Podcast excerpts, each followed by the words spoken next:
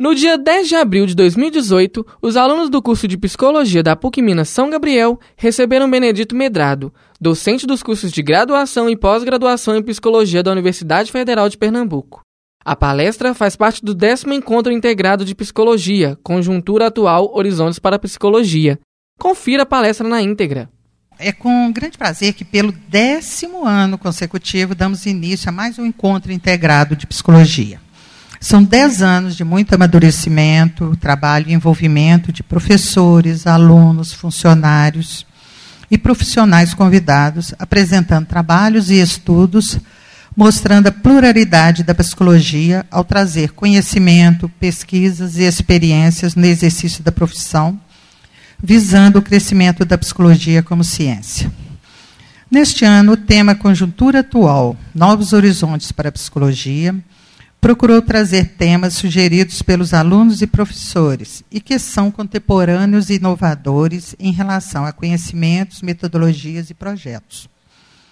Podemos destacar as palestras de abertura, onde uma traz questões sobre a igualdade e a diversidade, e a outra sobre os desafios do uso da tecnologia na atuação profissional.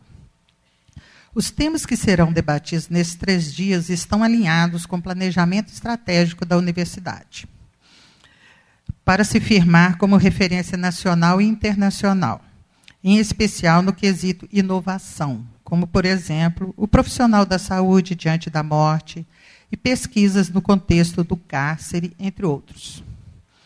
Teremos debates sobre inserção do formando no mercado de trabalho e na pós-graduação o papel do Conselho e do Sindicato da Psicologia.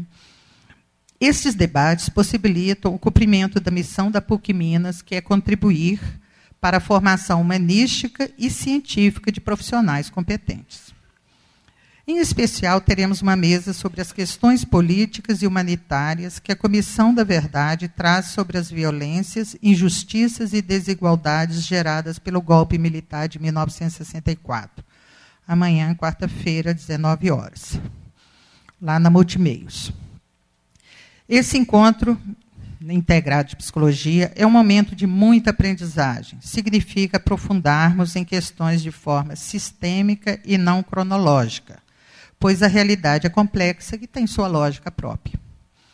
Sendo assim, para abrir oficialmente um décimo encontro integrado de psicologia, queremos convidar para compor a mesa de abertura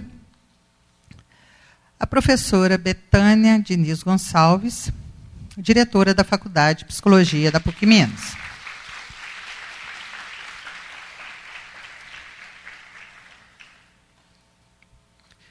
E o professor Carlos Eduardo Carrusca Vieira, coordenador do curso de Psicologia da Unidade São Gabriel.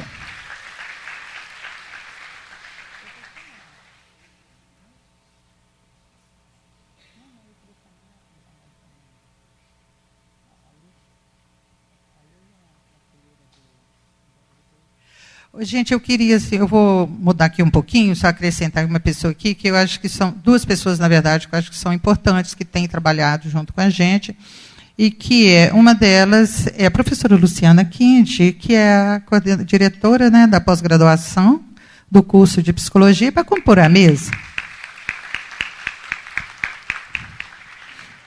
E também queremos, estamos aqui com é com grande prazer que eu quero convidar a conselheira do Conselho Federal de Psicologia, Elizabeth Lacerda, que muito generosamente né, tem nos apoiado, acompanhado nesses trabalhos todos aqui.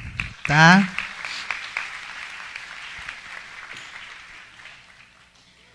Com a palavra, então, a professora Betânia Gonçalves. Bom dia, gente. Então, eu estou passando só para dar um beijo, para dizer que estou muito feliz que é, o encontro chegue ao décimo, a sua décima edição. Né? Assim, por muito tempo participei muito ativamente para que ele também existisse. E a cada ano a gente percebe que crescem os alunos, crescem os professores.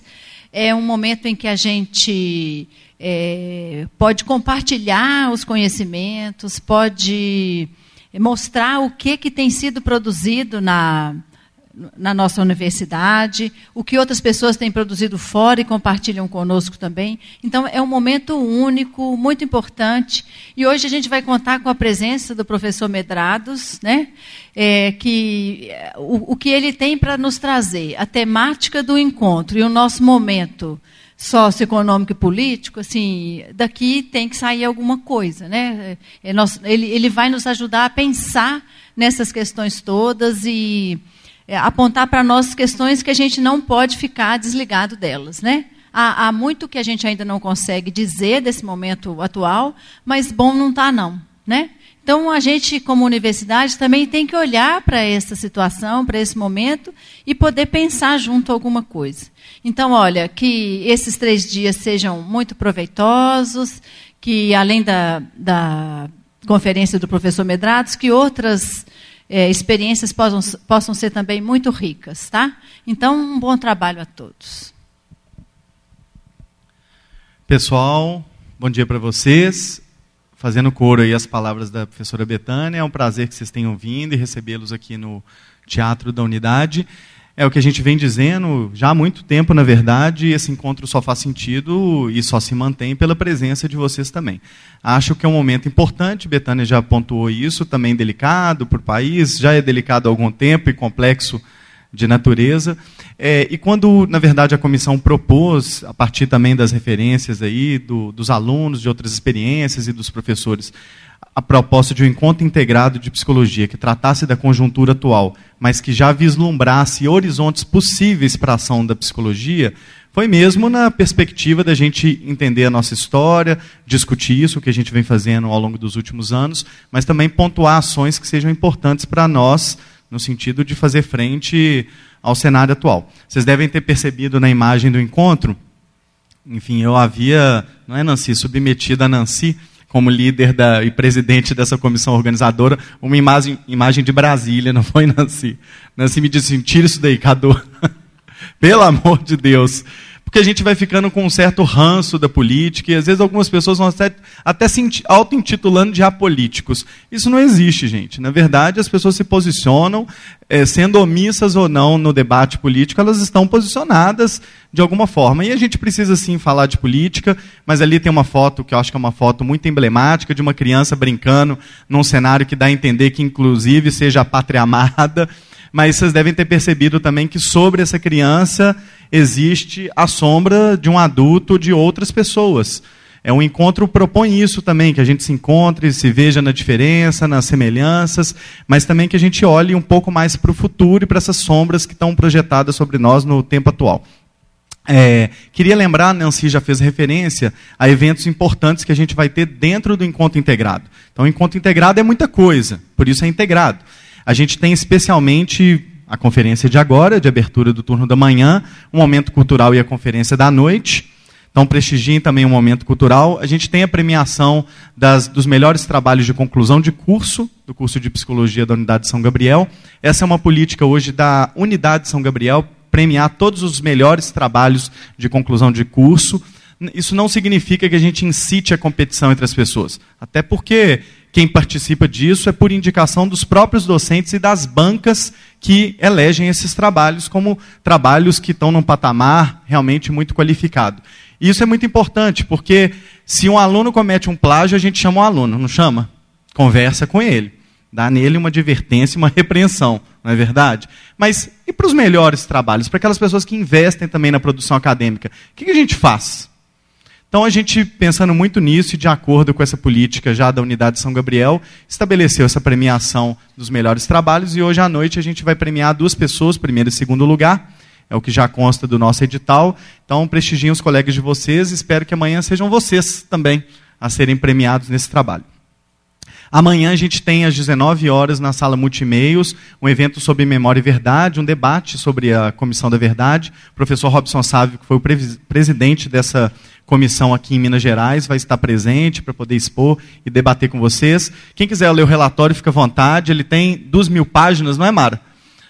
Então, assim, eu acho melhor a gente ir na palestra e assistir, não é, gente? Já é um resumo importante vamos dizer assim, um prefácio para poder partir para a leitura do livro nos próximos 5, 10 anos. Então, além disso, a gente tem um lançamento de um livro do Nesp, Democracia em Crise, Brasil Contemporâneo, na quinta-feira, na parte da manhã. E tem mini cursos também da área da avaliação psicológica, enfim, a programação está recheada de eventos que são interessantes e importantes para vocês. Só uma palavrinha muito rápida. É, ontem eu estava atendendo uma aluna na coordenação, também não vou dizer o nome, gente, mas a, pessoa me procurou porque a pessoa está, enfim, nos primeiros períodos do curso, mas está incomodada, porque já queria fazer intercâmbio, já queria participar de outras ações no curso. Né? E essa pessoa já fala espanhol, já fala inglês, está aprendendo francês e quer dominar o alemão. A gente falou, será que a gente tem jeito de oferecer tudo que essa pessoa quer para esse curso? É essa perspectiva que a gente tem de ter mesmo. Não é a perspectiva de quanto conteúdo eu estou tendo na graduação, na universidade. É quanto você está conseguindo construir uma trajetória que seja uma trajetória formativa interessante, inclusive do ponto de vista não só do mercado de trabalho, mas do ponto de vista dos valores que a gente tenta construir e que a gente acredita que sejam indispensáveis para a construção daquilo que a gente respeita, a democracia e outras ações importantes. Então, se inspirem nesses exemplos assim. A gente teve agora recentemente, na semana passada, esse curso internacional com o professor Manuel e a gente ficou muito satisfeito como curso colegiado de ver a presença de vocês. Enfim, quem dominava ou não espanhol, tentando acompanhar e fazendo pergunta em espanhol, português e tudo junto ao mesmo tempo, e o professor também respondendo. É essa a ideia. Embora algumas pessoas, quando fizeram a avaliação, pediram que o curso fosse em português. Ele seria nacional, gente. Então, assim, nós vamos fazer o curso internacional. É essa a ideia. Nancy comentou isso aqui, da inovação, da internacionalização. Essa é a política que a gente tem adotado e a gente tem certeza que ela traz benefícios para vocês também. Senão a gente também não faria assim. Bom, finalmente, muito obrigado pela participação de vocês, que se mantenham ao longo desses três dias de evento, que vocês possam aprender em outros espaços que não a sala de aula, ainda que ela mantenha a sua importância aqui no curso. Obrigado, gente. Eu fui pega de surpresa, não sabia que estaria aqui. Bom, a conjuntura atual é de luta, de resistência, todo mundo sabe disso. É, eu queria enfatizar uma conjuntura local que eu tenho acompanhado com muita alegria nesses 15 anos de PUC, que é o crescimento da faculdade, uma integração da faculdade que vai crescendo desde as gestões anteriores. Tininha está aqui, esse sempre foi um sonho quando a gente imaginou essa ideia de um encontro integrado, a ambição era que a gente tivesse um encontro que integrasse toda a faculdade. Bom, isso nunca aconteceu exatamente assim, mas o encontro integrado, desde a primeira e segunda edições, eu participei das duas primeiras comissões organizadoras, se me falha a memória, fomos Lisa e eu, na época da coordenação de pesquisa e monografia, que inventamos esse nome encontro. Nós batizamos o encontro nas primeiras edições. E é com muita alegria que eu estou aqui hoje com vocês, nessa décima edição que mostra o crescimento, o amadurecimento, a integração maior de tudo, de todas as é, iniciativas que o curso propõe, condensando numa programação muito instigante. É, do ponto de vista da pós-graduação, eu estou aqui em função dessa relação com a pós-graduação. Nós temos, na minha opinião, crescido numa articulação e integração entre graduação e pós. E eu gostaria que a gente continuasse a investir nisso e incorporar essa lógica de, de que a pós-graduação se integra muito com a graduação. A gente tem várias iniciativas, uma delas na programação desse evento é a oferta de duas rodas de conversa em que a gente vai colocar em contato com vocês na graduação a, a vida de mestrandos e doutorandos, o que, que é isso, né? Eu percebo que o, os cursos de graduação da nossa faculdade nos conhecem pouco, conhecem pouco o universo da pós-graduação. É, e é um modo de se aproximar e de imaginar isso que o Cadu fala é, da garota do primeiro período, é, desde o primeiro período você pode imaginar uma, uma inserção é, na, na, trajetória de pesquisa. Então, eu convido é, todas vocês, é, meninos se sintam incluídos, é, para estarem conosco nessas rodas de conversa de manhã e à noite. E, claro, visitarem outras iniciativas dentro da programação. Só estou vendendo meu peixe um pouquinho. Bom dia para todas e todas. Bom dia mesa. Também fui pega de surpresa, não, não contava com, composição da mesa de abertura, mas é um prazer estar aqui nessa casa, porque, embora seja a primeira vez que eu esteja presencialmente, a gente vem acompanhando os encontros integrados da PUC já há algum tempo. E é com muita satisfação que eu vejo a qualidade dos eventos que aqui são realizados. E com muito maior satisfação de ver a presença de vocês tão cedo aqui, interessados no que tem de interessante para ser trocado em termos de experiências, aprendido, enfim. Multiplicar conhecimento. É, em nome do Conselho Federal de Psicologia, eu posso dizer para vocês que há uma preocupação grande das últimas gestões, pelo menos dessas que eu tenho participado, há uma preocupação grande com a questão da formação. O, o conselho ele quer, ele quer deixar de ter aquela visão de quem fiscaliza e quer ser um parceiro orientativo, parceiro na formação. Nós entendemos que uma formação de qualidade nos garante o profissional que a gente quer lá no mercado. Profissional ético, sério, comprometido com o seu fazer, independente da sua área de atuação. E isso tanto é verdade que 2018, não sei se vocês estão sabendo, foi o eleito o ano da formação profissional. E nós estamos, enquanto Conselho Federal de Psicologia, Associação Brasileira de Ensino da Psicologia, ABEP, e FENAPSI, Federação Nacional dos Psicólogos, essas três instituições estão coordenando um movimento nacional de reforma das diretrizes curriculares. E é importante que vocês participem. Tem espaços para os estudantes participarem também, através de seus representantes. O encontro regional da, da nossa região sudeste está previsto para acontecer em abril, agora, em São Paulo. E eu tenho certeza que daqui de Belo Horizonte sairão representantes. É o momento da gente fazer aparecer nas diretrizes a psicologia do futuro que a gente quer construir. Eu entendo que o futuro está sendo construído agora, é responsabilidade nossa. Eu ouvi aqui na mesa, eu entendo que nós temos essa responsabilidade, não só com a política, que é o jeito de fazer, mas principalmente com o resultado que vai advir dessas reflexões, desse nosso envolvimento e desse nosso comprometimento. E enquanto representante do nosso conselho, o que eu gostaria que vocês é, tivessem claro é que estamos aqui para ser parceiros. Não entendam o sistema conselhos apenas como aquele órgão fiscalizador e aquele que está ali para punir desvios de conduta. Muito antes. Nós estamos aqui para acolher as técnicas que, que não são tão reconhecidas, digamos assim, mas é importante que a gente a faça através da pós-graduação, através do ensino, da pesquisa, da extensão. É preciso que a gente dê cientificidade ao nosso fazer para que ele mantenha a credibilidade e o crescimento que ele vem tendo. Então é, é com muita satisfação mesmo que nós estamos aqui para poder partilhar um pouco desse, dessa nossa visão de sistema conselhos, do, de quais são as perspectivas que a gente consegue enxergar e convidá-los para estar conosco, porque juntos somos mais. Muito obrigada.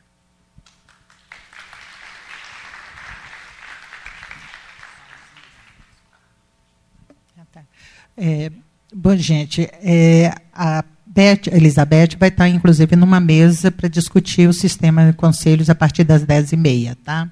Então, assim, eu gostaria de né, agradecer a presença né, dos nossos componentes, mas pedimos a eles que tomem seus lugares na plateia. Né, e, e antes de chamar o nosso palestrista, é, é, palestrante, como é que é? é Miranda, do DA, ela quer falar dar umas palavrinhas aqui.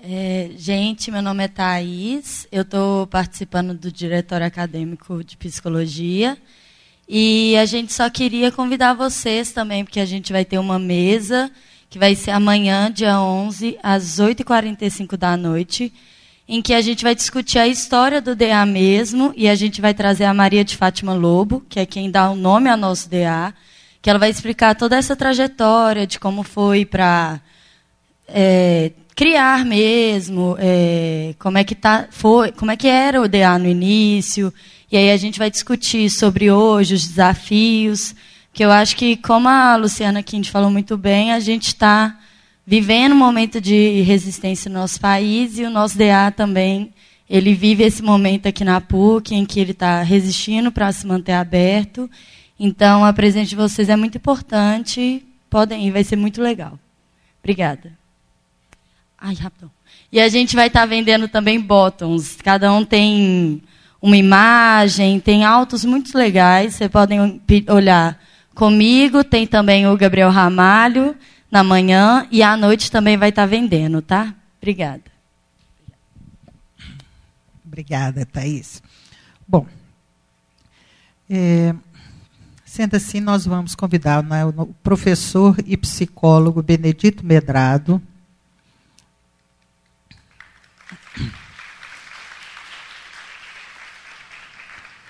Ele é docente dos cursos de graduação e pós-graduação em psicologia da Universidade Federal de Pernambuco. Coordena o Núcleo Feminista de Pesquisas em Gênero e Masculinidades, GEMA UFPE. Doutor em Psicologia Social pela PUC São Paulo, com pós-doutorado pela Universidade Federal do Paraná, do Pará e Universidade da Espanha.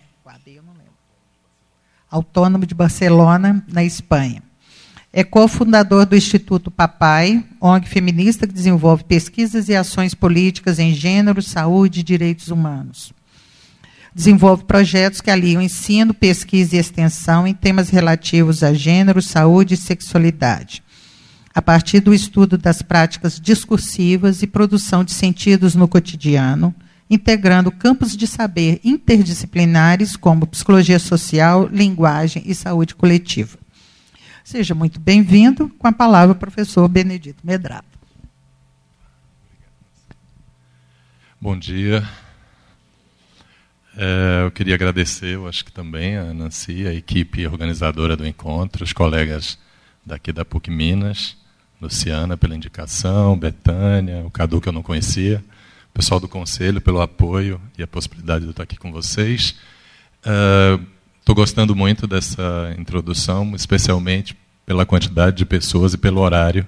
Geralmente em Recife, se a gente faz uma atividade como essa, é muito provável que ela atrase bastante, porque infelizmente as pessoas não têm estado tão abertas a dialogar. E aí uh, ter oportunidades como essa, especialmente no curso de psicologia, que envolve especialmente a graduação, eu acho que essa é é a base da nossa formação, então acho que é bom, importante investir nisso. Eu lembro que na Universidade Autônoma de Barcelona, quando os professores estão para se aposentar, eles largam a pós-graduação e vão dar aulas só na graduação nos primeiros semestres, exatamente porque consideram que ali é o coração da formação em psicologia. Ou seja, a porta de entrada e acolher essas pessoas é sempre muito importante. Eu fiz uma algumas anotações para poder ajudar a minha conversa com vocês. Mas, de fato, assim, é, não está fácil fazer pensar o futuro. Certo? Uh, acho que as falas que me, me, antecederam já provocam um pouco isso. A gente está vivendo um momento de muita desesperança.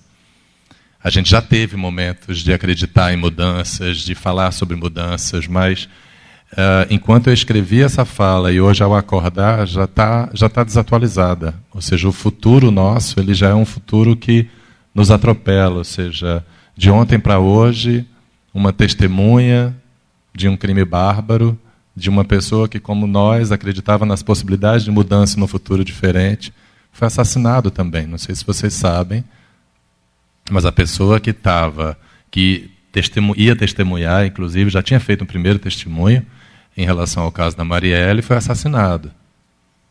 O caso da Marielle já está começando a ser esquecido. A gente já não está mais falando tanto dela. A gente já está falando da prisão do Lula.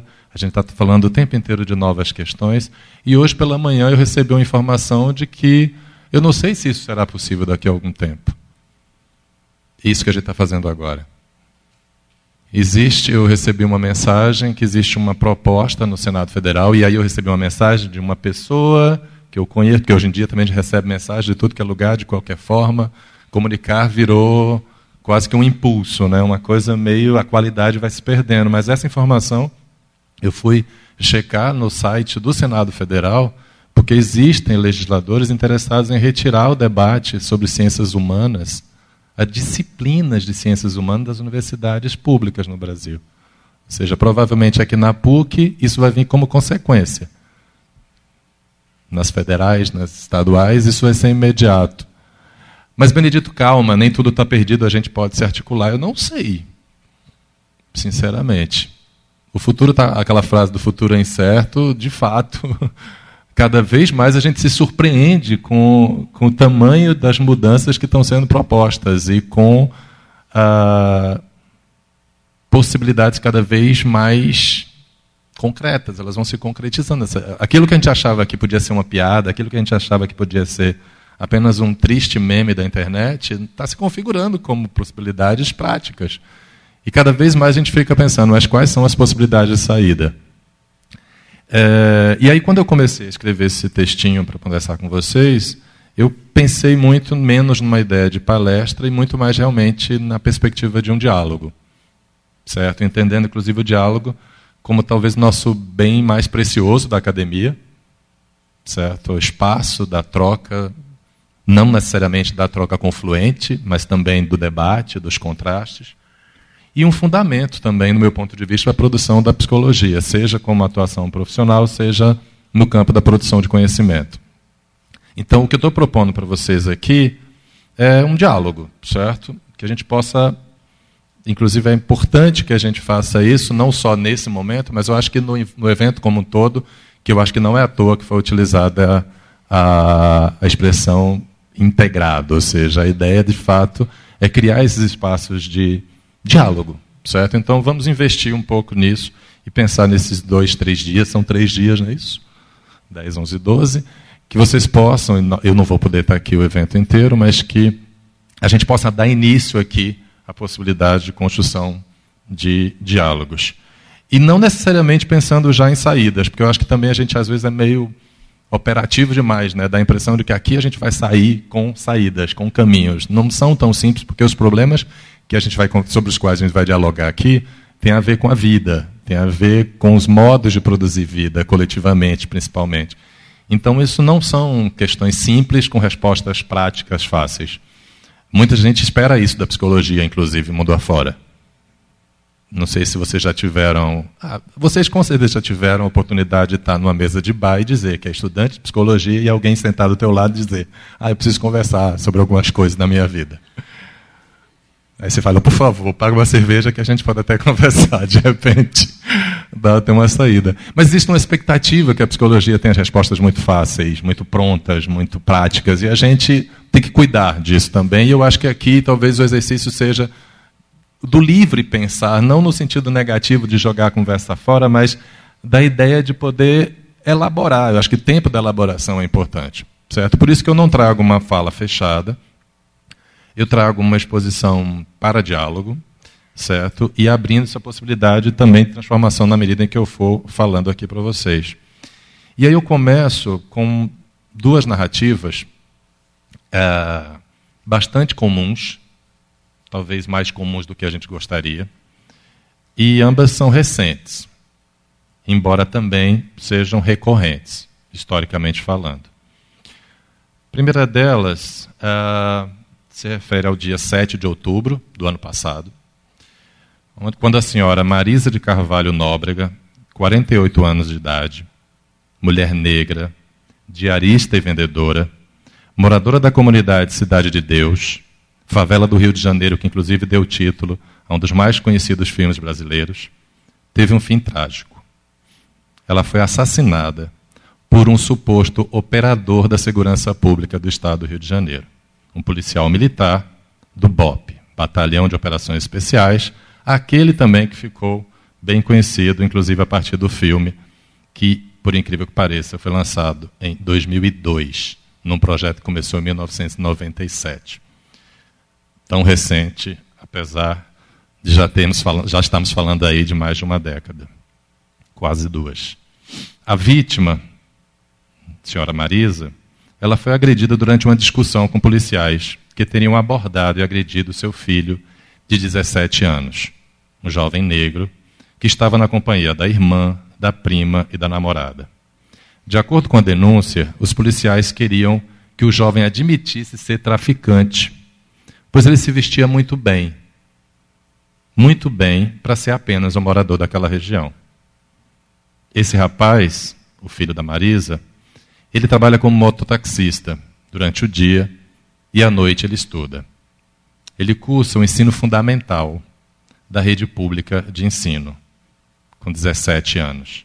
Idade que alguns de vocês aqui já estava terminando o último ano do ensino médio, ou até, quem sabe, começando o curso de psicologia.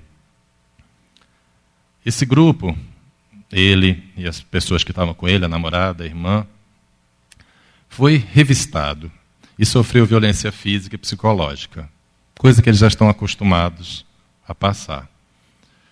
Como dizia um aluno meu da, do curso de psicologia, um, o único estudante negro que eu tinha numa turma de 40 estudantes, ah, existem formas de regulação de fluxos de corpos negros na sociedade brasileira que muitas vezes não são visíveis para os brancos.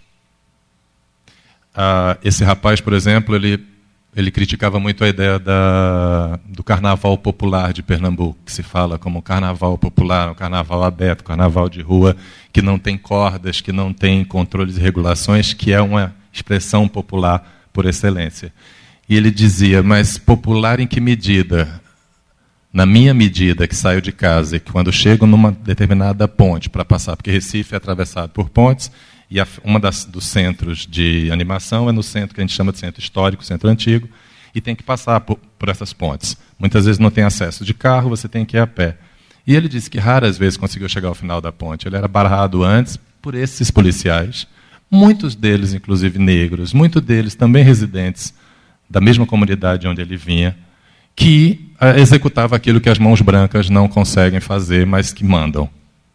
Regulavam o fluxo, não permitiam que ele passasse a ponte e frequentasse esse tão chamado carnaval popular. Baculejo para ele era café da manhã, como ele dizia. E nesse caso não foi diferente. Ah, como disse uma testemunha, eles começaram, no calor da situação, a dar, a dar tapa na cara de todo mundo, até que o jovem, o filho da Marisa, se meteu na frente das meninas. Foi quando então os policiais começaram a gritar com ele e disseram, perguntaram a idade dele. Quando ele disse 17 anos, pediram para chamar a mãe dele. E aí lá vem Marisa chegando, perguntando o que tinha acontecido. Começou um bate-boca, até que deram um soco no rapaz e uma coronhada de fuzil na cabeça dela. De acordo com parentes, Marisa começou a passar mal no local. Uma pessoa diz: Após agredi-lo, os policiais ainda a acusaram de mentir e fazer drama. Deixe de drama, disseram eles. Marisa foi levada para casa reclamando de suor intenso e mal-estar, até que desmaiou. A família chegou a buscar o primeiro atendimento na UPA da região. De lá, a paciente foi encaminhada para um hospital municipal Salgado Filho, no bairro do Meia, zona norte carioca, aquela que a gente não conhece quando a gente fala do Rio de Janeiro mas que também é conhecido daqueles que assinam TV a cabo e se divertem com o programa humorístico Vai Que Cola, do canal GNT, ambientado naquele bairro, cuja linha discursiva, se a gente prestar muita atenção, é bastante consonante com aquela que fez os policiais terem certeza que uma pessoa bem apresentada em uma favela certamente é criminoso. Destoa. A família da Marisa, ela mora no Meia há mais de 20 anos. Segundo a Secretaria Municipal de Saúde, ela deu entrada na unidade no sábado com um trauma. A paciente ficou sob os cuidados da equipe da neurocirurgia, mas na manhã de segunda-feira ela veio a óbito. A família originalmente recusou-se a fazer o boletim de ocorrência. Por quê? Óbvio, com receio das represálias. A Polícia Militar disse originalmente, por meio de nota, que a corregedoria, as palavras são sempre muito grandes, né? Corregedoria interna da corporação não foi informada do caso e que o órgão possui canais para denúncias de crimes militares que são investigados e comunicados ao Ministério Público Militar. As informações, de acordo com o comunicado, podem ser repassadas inclusive por meio do aplicativo WhatsApp. Mas a denúncia de fato não foi feita. Porém, a violência que resultou na morte da Marisa ganhou espaço nas redes sociais, nosso novo tribunal. Na página destinada à Cidade de Deus, muitos moradores lamentaram a morte da moradora. Que absurdo, disse um deles. Quem deveria estar protegendo está matando.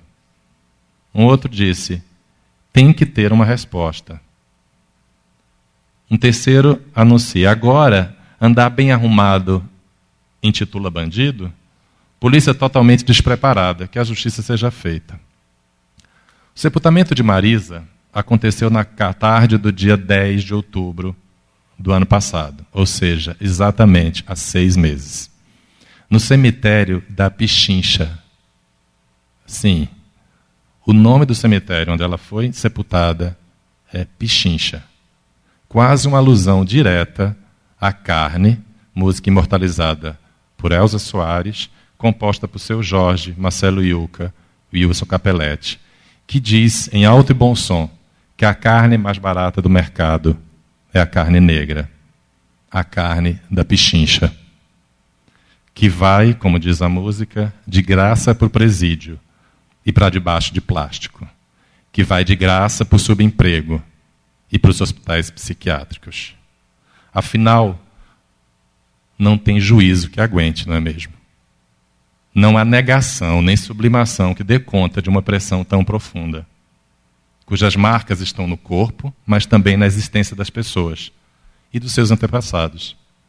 Aqueles e aquelas que nasceram num continente africano, que depois foram subjetivados como escravos e que hoje povoam as favelas, os presídios, as cozinhas, os serviços psiquiátricos. Quando tentam sair desses universos, muitas vezes recebem respostas violentas. É difícil a operação de um mecanismo que os defenda de tamanha opressão, de tamanha mutilação. Pois, como diz a música, essa carne negra que fez e faz a história, segurando esse braço, esse país no braço, o cabra aqui não se sente revoltado, porque o revólver já está engatilhado e o vingador é lento, mas muito bem intencionado. E esse país vai deixando todo mundo preto e o cabelo esticado. Mas mesmo assim, ainda se guarda o direito de algum antepassado da cor brigar sutilmente por respeito, brigar bravamente por respeito, brigar por justiça e por respeito de algum antepassado da cor brigar, brigar, brigar. Mas brigar sutilmente, bravamente por justiça e por respeito não é uma tarefa nada fácil. Outra tragédia noticiada recentemente deixa isso bem claro. Deu até no New York Times. Novamente, uma mulher negra, 10 anos mais nova que Marisa, com 38 anos, que se, decide, se definia como feminista e bissexual, criada na comunidade da Maré, no Rio de Janeiro, foi assassinada com quatro tiros na cabeça, depois de participar de um evento com outras mulheres negras no centro do Rio de Janeiro.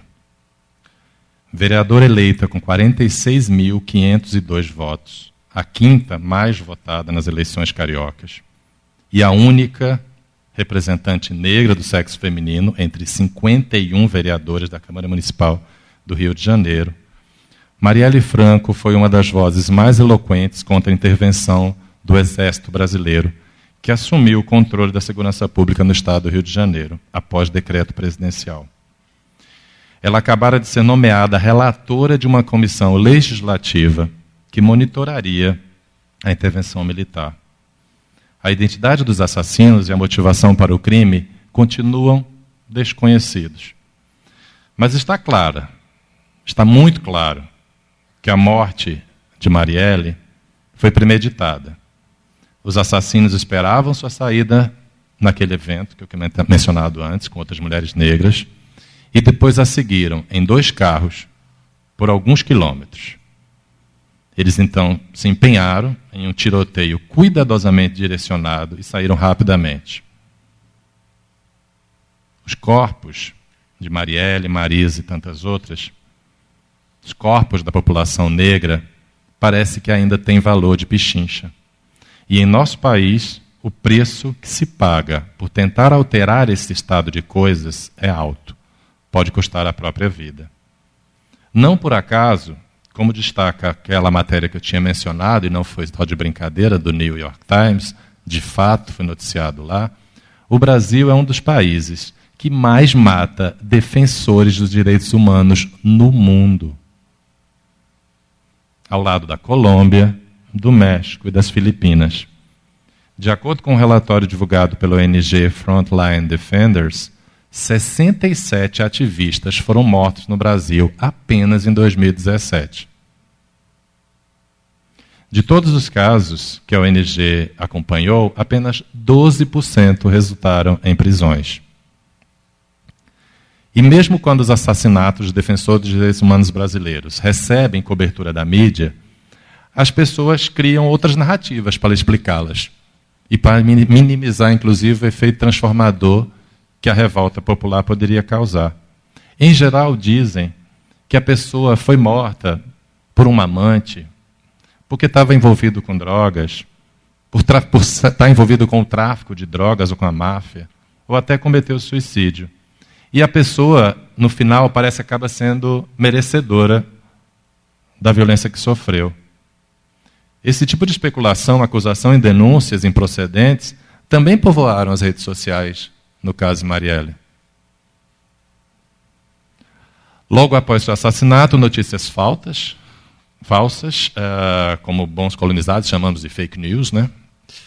Uh, começaram a circular nas mídias sociais. Algumas diziam que ela era casada com um traficante de drogas. Outras que ela fazia parte de uma organização criminosa. Alguns artigos, notinhas e às vezes apenas memes diziam que ela fumava maconha. Outros afirmaram que ela teve bebê aos 16 anos, ela teve bebê aos 19. Mas e daí? Existem algumas linhas de uma trama complexa que compõem uma certa tentativa de justificar uma diferenciação entre nós e os outros, e aos outros a indiferenciação e a violência. Enfim, essas duas histórias poderiam se somar a muitas outras. Histórias com fins trágicos e absurdos, de vidas precárias, com valor de pichincha, que são brutalmente interrompidas, cuja violência nos preocupa tanto pela recorrência como pelo caráter banal que tem ocupado em nossas conversas. E eu falo novamente dos memes, porque para mim eles são um sintoma claro do que vem acontecendo com a nossa incapacidade de investir tempo em diálogos. Ah, são, inclusive, alguns deles engraçadinhos. As pessoas muitas vezes enviam, e aí quando você vai conversar, abrir um diálogo, ah, não, mas eu só enviei. Eu recebi, resolvi retransmitir, mas eu nem olhei direito o que eu estava transferindo. Vocês já devem ter passado por isso. E se fecha a possibilidade do diálogo. Mas elas têm povoado as nossas conversas, de algum modo. E às vezes substituído elas. Infelizmente, muitas delas tentam transformar em humor aquilo que, do meu ponto de vista, não tem graça nenhuma. Mas alguns de vocês, poucos espero, podem estar se perguntando: o que a psicologia tem a ver com isso? Não é minha pretensão aqui responder essa pergunta, mas eu gostaria de compartilhá-la nessa sessão de abertura desse evento, na expectativa de que possamos juntos dialogar sobre ela. O que isso tem a ver com a psicologia? Pois ela não é uma pergunta tão simples, pois exige de nós a difícil tarefa de responder antes a pergunta: o que é a psicologia?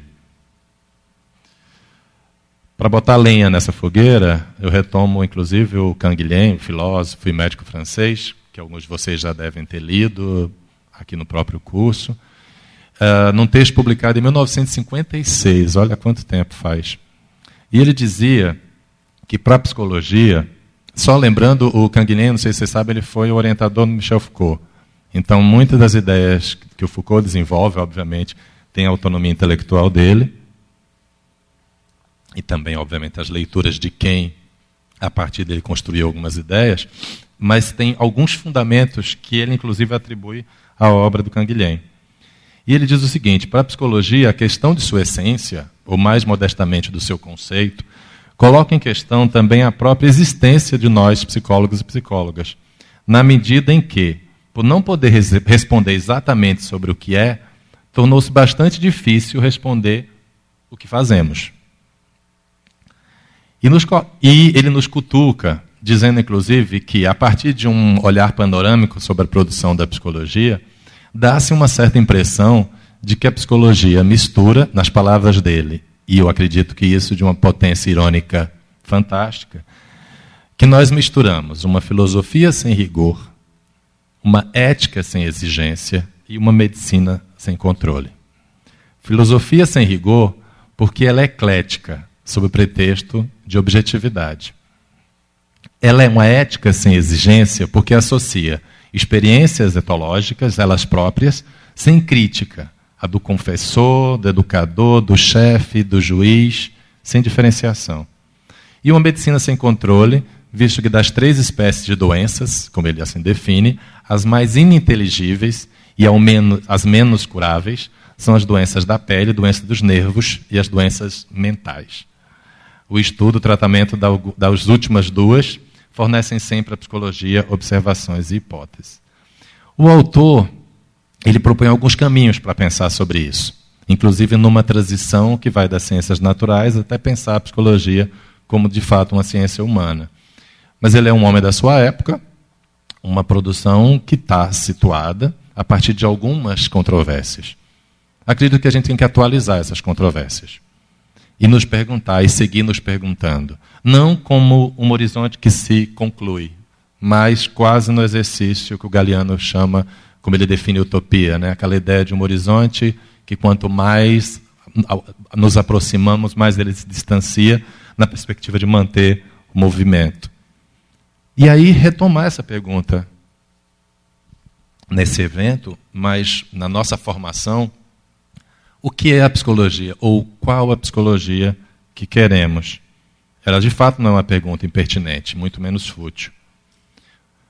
Pois é complicado e eu compartilho com vocês o incômodo e uma certa saia justa, daquelas que dificultam bastante uma boa caminhada, mas que ao mesmo tempo podem seduzir, que se traduzem no desconforto ao tentar definir o que é psicologia. E digo mais: esse desconforto pode ser um exercício inalienável de resistir à institucionalização. E nesse sentido, talvez eu dialogaria a partir de uma outra posição com o Canguilhem Precisamos definir, precisamos concluir essa pergunta. Eu costumo dizer que a psicologia nada mais é do que aquilo que os psicólogos e as psicólogas fazem. Portanto, o que eu quero dizer com isso é que a produção de conhecimento em psicologia e a prática da psicologia são situadas historicamente. Nesse fazer, eu estou defendendo as diversidades, ou mais precisamente a plasticidade de modos de existir, de fazer psicologia sem a pretensão de um consenso, mas o reconhecimento da diversidade como princípio, sem desconsiderar os jogos de poder como característica das relações sociais e políticas, nas quais também escrevo a nossa produção e prática profissional. E como psicólogo ou psicólico, como costuma se referir a mim uma interlocutora querida numa pesquisa, eu sinto-me a partir do encontro entre diferentes versões de mim, forjadas ao longo de uma trajetória pessoal, profissional, política e acadêmica. Eu defino-me como um homem que fez psicologia, se formou em psicologia, hoje atuando como professor de psicologia no curso de graduação e pós-graduação, que se construiu a partir do confronto com princípios feministas, em prol de uma sociedade mais justa, e como psicólogo, então, que faz pesqui da pesquisa e da educação seus espaços privilegiados de atuação política. Além dos meus, obviamente, campos de prazeres, afetos e afetações. Minha utopia é para uma sociedade em que diferentes formas de opressão geradas por uma ordem ou dominação masculina, heteropatriarcal, sejam radicalmente eliminadas. E para isso, às vezes, a gente tem que usar os ditados populares e dizer que a gente precisa olhar para o nosso próprio rabo. Ah, para fazer, estou adiantando um pouco para poder a gente partir para o diálogo, eu queria enfatizar só que eu não faço isso quando eu digo assim, na minha trajetória, eu estou querendo trazer não a minha linear trajetória, mas reconhecimento de que nessa trajetória é, encontrei várias pessoas e com as quais construí algumas dessas ideias e tenho mantido esses diálogos. Uh, em diferentes encontros pessoais, profissionais e acadêmicos, temos produzido um conjunto de ideias e práticas com o objetivo de produzir novos, ou pelo menos outros, conhecimentos que contribuam para a construção de uma psicologia que produza uma sociedade ou que contribua para a produção de uma sociedade mais justa. Quando falo desses encontros, refiro-me particularmente a redes de pesquisas pós-construcionistas, de um modo geral, que integra diferentes pesquisadores, a Luciana está aqui, que são vinculados a um núcleo particular da PUC de São Paulo, coordenado pela professora Mary Jane Spink. Inclusive, teremos um encontro recentemente, daqui a pouquinho, na verdade, em maio, dia 3, a, 3 e 4 de maio, em São Paulo. Pessoas interessadas em dialogar sobre isso. E, de modo particular, as pesquisadoras e pesquisadores que integram o núcleo que eu coordeno na universidade, que vocês não ouviram é, errado, não, a Nancy falou direitinho, é um núcleo feminista de pesquisa sobre gênero e masculinidade, é, que integra o programa de pós-graduação em psicologia. Esse grupo existe desde 1998 e suas práticas de pesquisa e outras ações políticas se baseiam em princípios que, por sua vez, se organizam a partir de três posições. E eu queria compartilhar essas posições contigo. Uma posição acadêmica, que se inscreve em nossa preocupação com a formação de pesquisadoras e pesquisadores comprometidos com a revisão das formas de produção de saber e poder em psicologia, ou seja, que coloca a própria psicologia como objeto de estudo e reflexão crítica, e não apenas como instrumental para a aplicação de conhecimentos.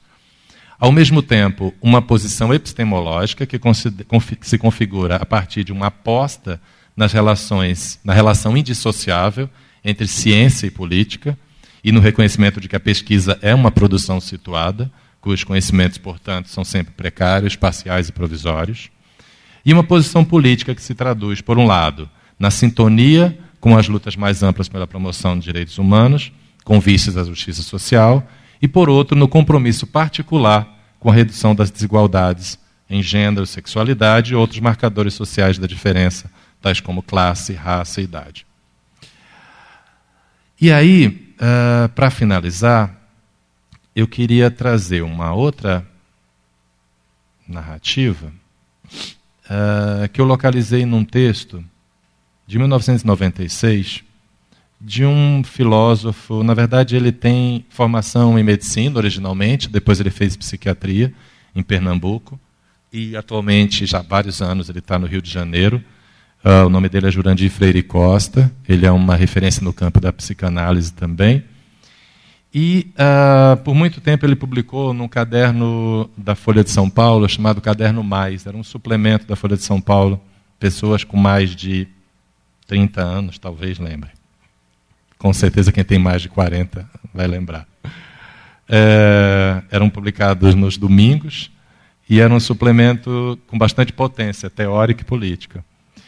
É, e ele fala sobre um episódio ocorrido num dos grandes hospitais psiquiátricos do Rio ele fala o seguinte: que uma cliente, uma pessoa simples, com baixo nível de escolarização e tida como louca, falava de sua vida em família.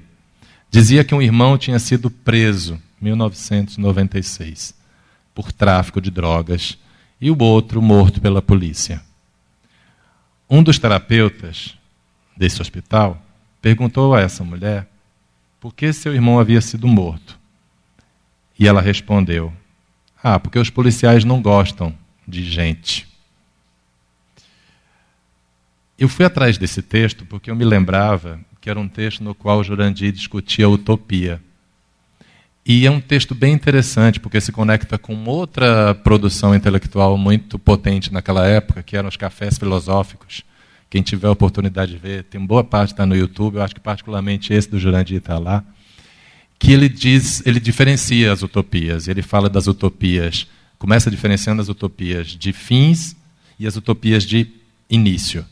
E ele fala que a utopia de início é aquela que acredita num paraíso antigo que nós já vivemos, que é a utopia típica das religiões, de modo geral.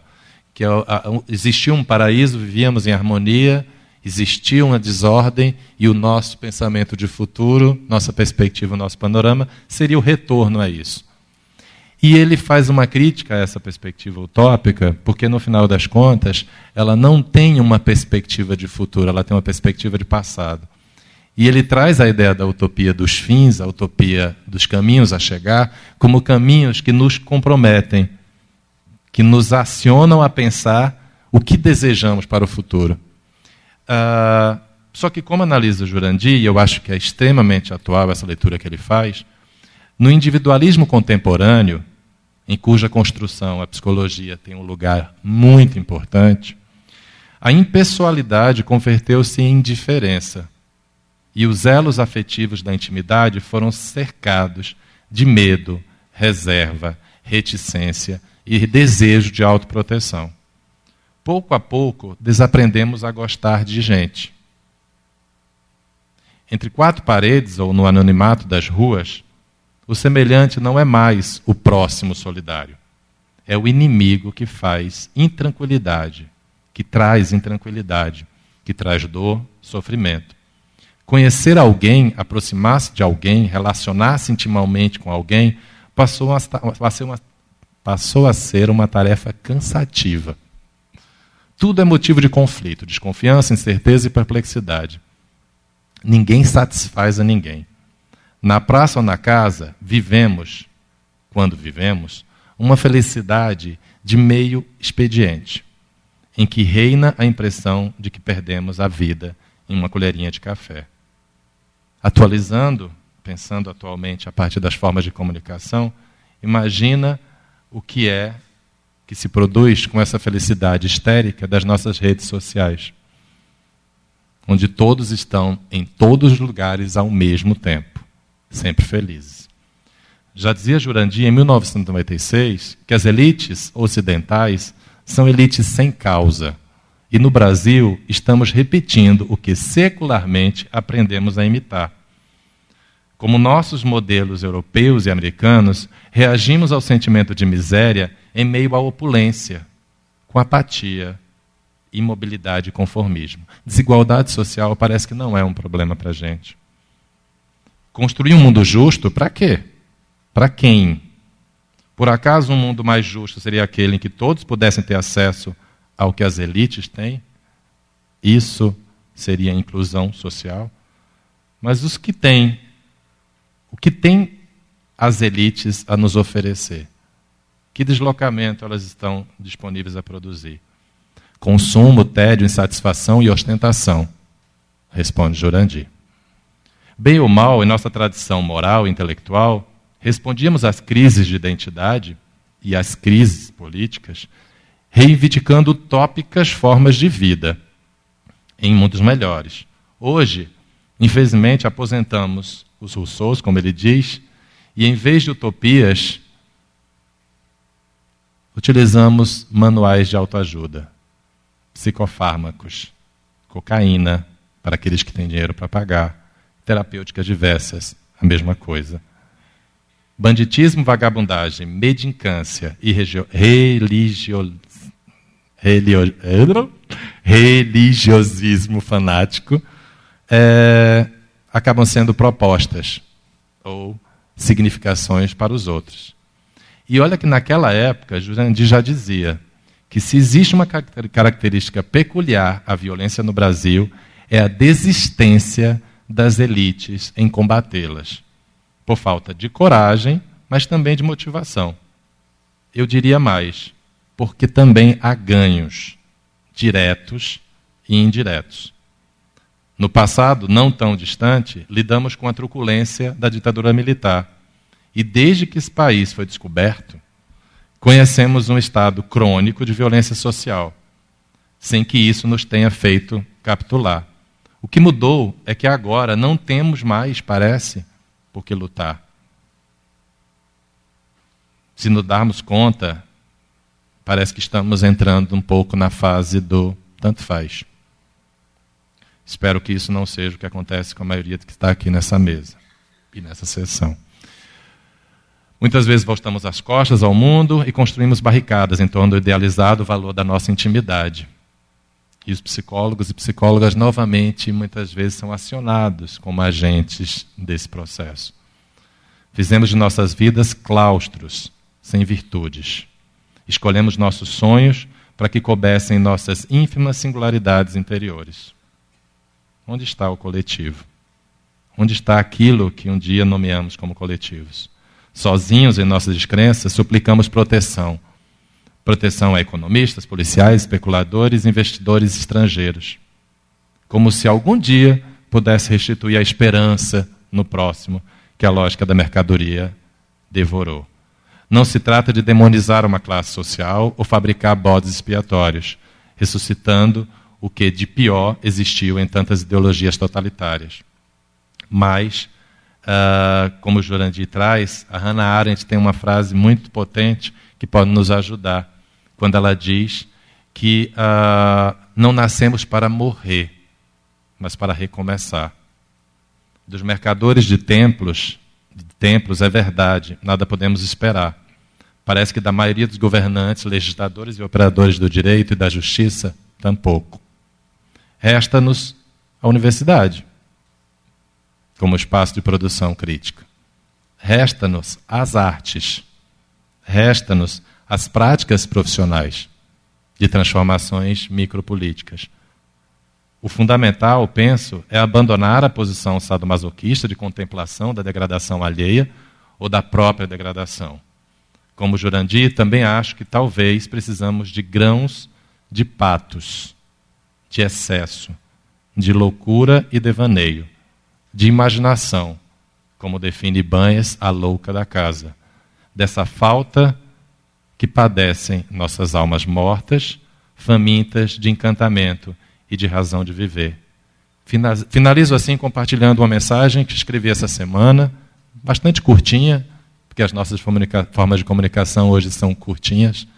Ela tinha, eu acho que, umas seis linhas mas isso fez com que logo no início da mensagem eu dissesse: desculpe pelo texto longo que segue.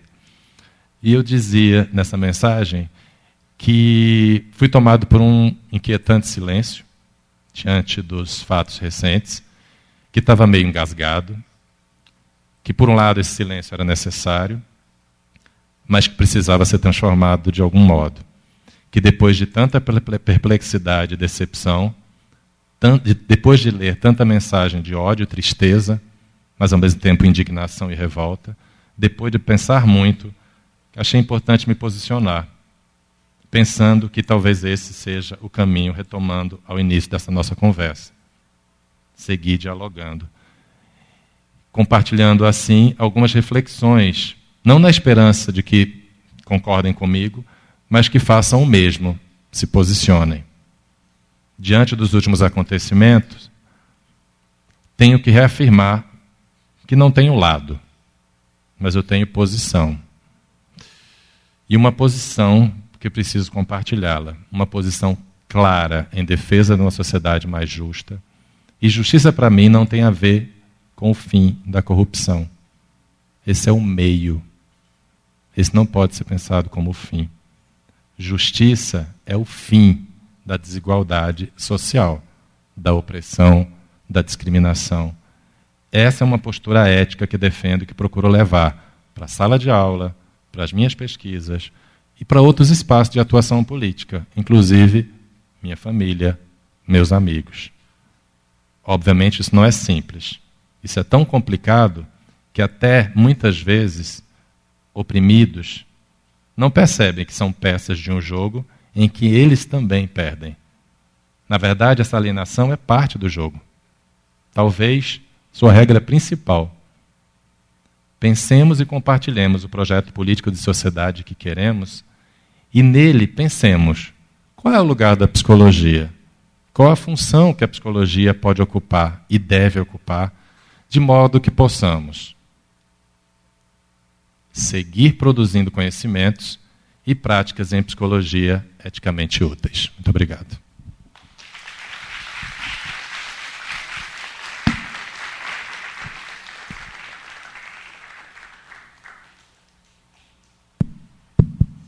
Muito bem, muito obrigado.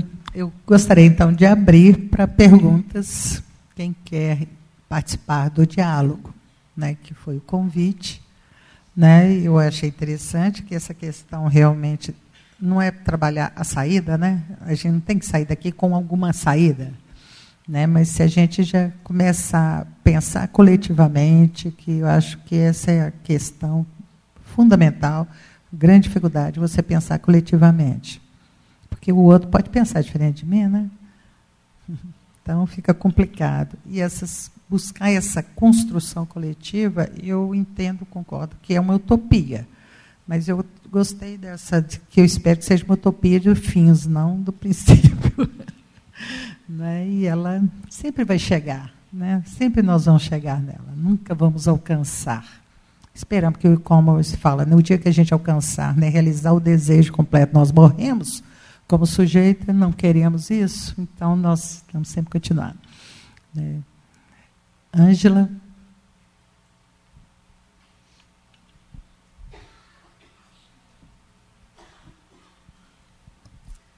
Bom dia, colegas. Bom dia, professor. Eu sou professora do curso de Psicologia. Eu sou das Ciências Sociais. E eu que não, não é pergunta, é apenas uma observação é da alegria que eu tive de ver a sua fala. E eu acho que os meus alunos é, entenderam do que, que você está falando, na medida em que eu não vi uma, uma perspectiva psicológica, até porque eu não conheço psicologia, mas a sua abordagem é uma abordagem sociológica, política e antropológica. E eles são meus alunos em sociologia e em antropologia. Fiquei, me senti contemplada na sua fala, até porque também tem uma postura em sala de aula de, no sentido de trazer para os alunos a questão da cidadania, essas questões urgentes que a gente está vivendo aqui, né, para se posicionarem politicamente. Então, assim, para mim foi uma alegria mesmo te ouvir e até para os meus alunos entenderem que a fala não é só minha. A fala não é da socióloga, não é da antropóloga, eles verão um filme, verão um filme que eles já sabem que vão ver, o filme Cidade de Deus em antropologia, tá? E você falou de apatia, eles já sabem o que é, porque eu já tratei disso com eles na antropologia, assim como também trouxe para eles a questão da sociologia e da política também, brevemente, alguma coisa relativa à política. Então, na verdade, eu me senti completamente dentro da psicologia, tá? a sociologia, a antropologia e a política, você sentiu assim, completamente na sua fala, dentro da psicologia. Muito obrigada pela sua palestra, porque fortalece o meu posicionamento em sala de aula com eles, com eles e com elas. Ok? Muito obrigada. Muito bem. Mais alguém? Ali, leva ela para mim. Fala seu nome, por favor, tá?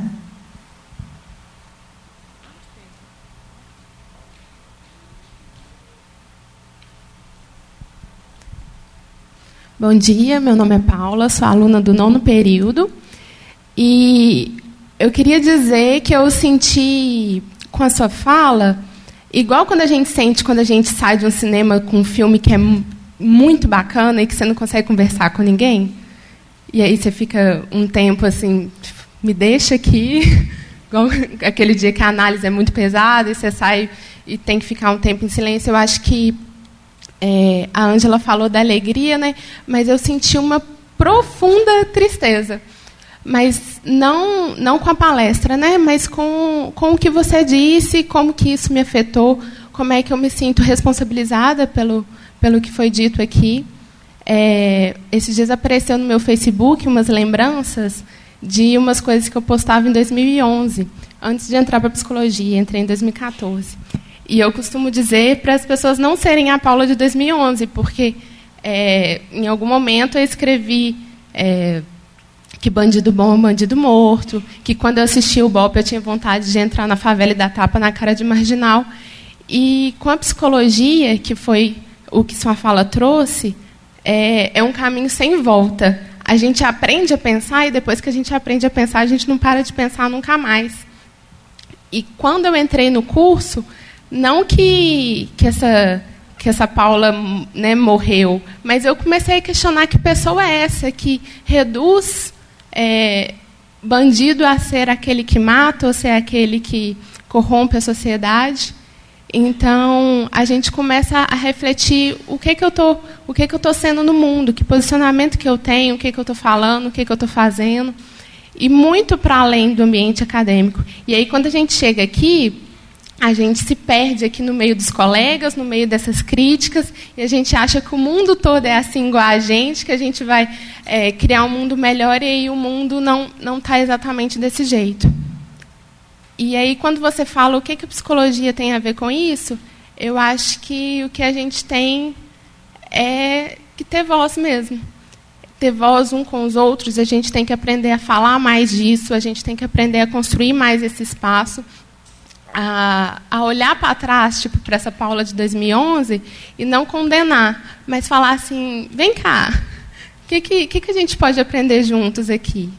é, essa pessoa que eu fui com essa pessoa que eu sou e com o que eu quero transformar no mundo. Então, sou muito grata pela, pela sua fala e dizer que, assim, é, não no período, já estou acabando, mas eu não deixo de aprender um minuto sequer. A gente tem questionado muito com os nossos professores que chega no momento que a sala de aula já está insuportável, porque começa a repetir um tanto de coisa que eu já sei. Só que, ao mesmo tempo, eu encontro com discussões que eu já sei, e aí eu falo com o professor assim, professor, eu já sei isso, o que, que a gente pode falar além disso? E tem professores que se abrem para esse momento.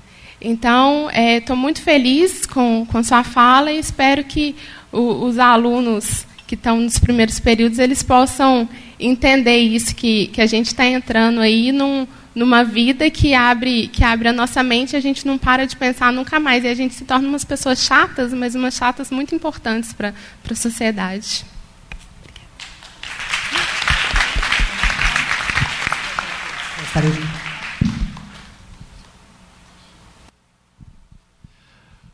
Então, gente, como a ideia é dialogar, eu não, não me coloco na condição de responder, certo? Eu vou re continuar reagindo. Acho que é a, de fato, a gente não dá tempo para elaboração. E aí fica essa coisa. A gente, às vezes, se no cinema a gente precisa de um tempo para poder elaborar, imagina quando a gente está falando da nossa atuação profissional, quando a gente está falando de vida, quando a gente está falando de formas de construção política de sociedade. Precisa muito mais tempo, inclusive. Só que é isso, as coisas estão muito rápidas. Então, e aí fica parecendo papo de velho, né? Aquela coisa, ah, está ficando velho, já está reclamando da forma. Mas, de fato, a gente se preocupa com o que vem acontecendo. Assim, raras vezes eu entro num, num restaurante e encontro alguém conversando. Não sei se vocês. Teve uma vez que eu fui num restaurante que eu achei tão estranho, porque não tinha ninguém no celular. É tão estranho hoje você achar. Mas se vocês prestarem atenção, a gente incorporou esse equipamento no nosso cotidiano, de tal modo que a gente não. E aquilo ali, ele, ele tem que ser rápido. A gente não precisa de memória, porque tem uma página que a gente bota tudo, está lá. O que não está lá não existe, como um amigo meu diz. Se você botar lá e não aparecer, é porque não existe.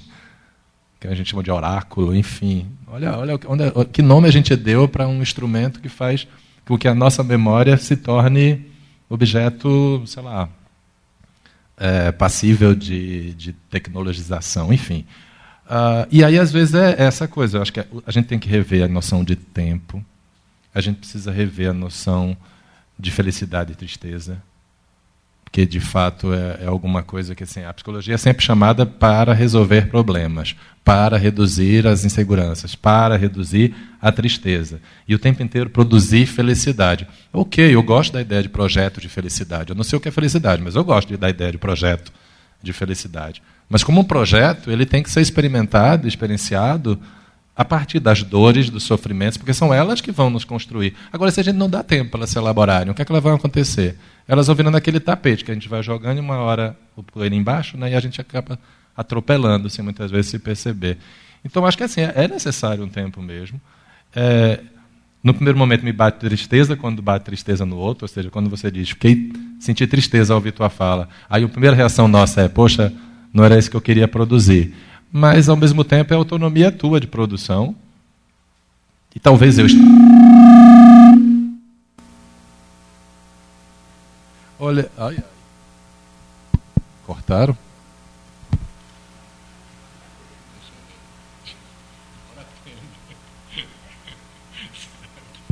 Ok.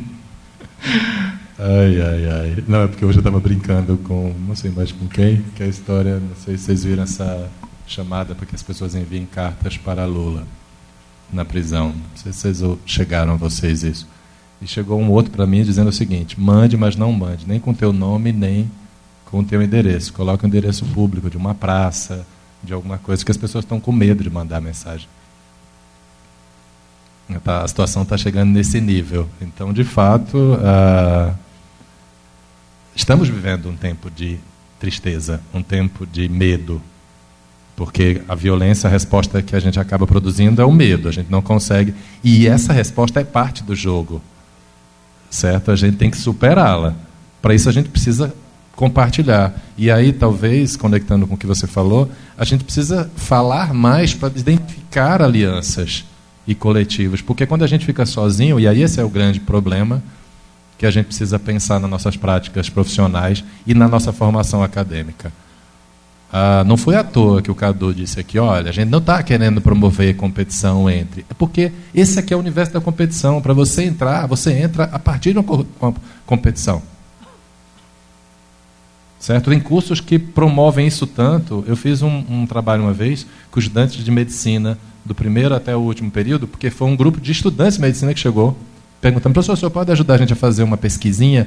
Aí, o que é, que é pesquisinha? Não, é porque não é uma pesquisa estruturada e tal. A gente só queria estudar um pouco, entender um pouco como é que é essa noção de competição entre nós, estudantes de medicina. E aí eu, tá, vamos lá, mas como é que vai fazer? Não, a gente queria aplicar um questionário. Ok, vamos lá, vamos aplicar um questionário. Tudo é linguagem, então a análise é, é que é a riqueza da produção. E aí a gente aplicou questionáriozinhos do primeiro até o último período perguntando assim, tipo, se você descobrir um texto que é fundamental para aquela prova, Alternativa A, você compartilha na lista do grupo para todo mundo ter acesso. Alternativa B, você só compartilha com seus amigos. Alternativa C, você fica só contigo, não fala para ninguém para poder você tirar a melhor nota. E entre outros dilemas éticos, assim. Era impressionante, assim. A, do primeiro ao décimo período, a tendência era aumentar as formas competitivas de produção de, estar, de modos de estar dentro do curso de medicina. Só que o que me chamou a atenção, e eu destaquei para eles, é que no primeiro período as pessoas já tinham uma perspectiva muito alta de individualismo, uma postura muito alta de individualismo. As universidades, arquitetonicamente, elas promovem isso.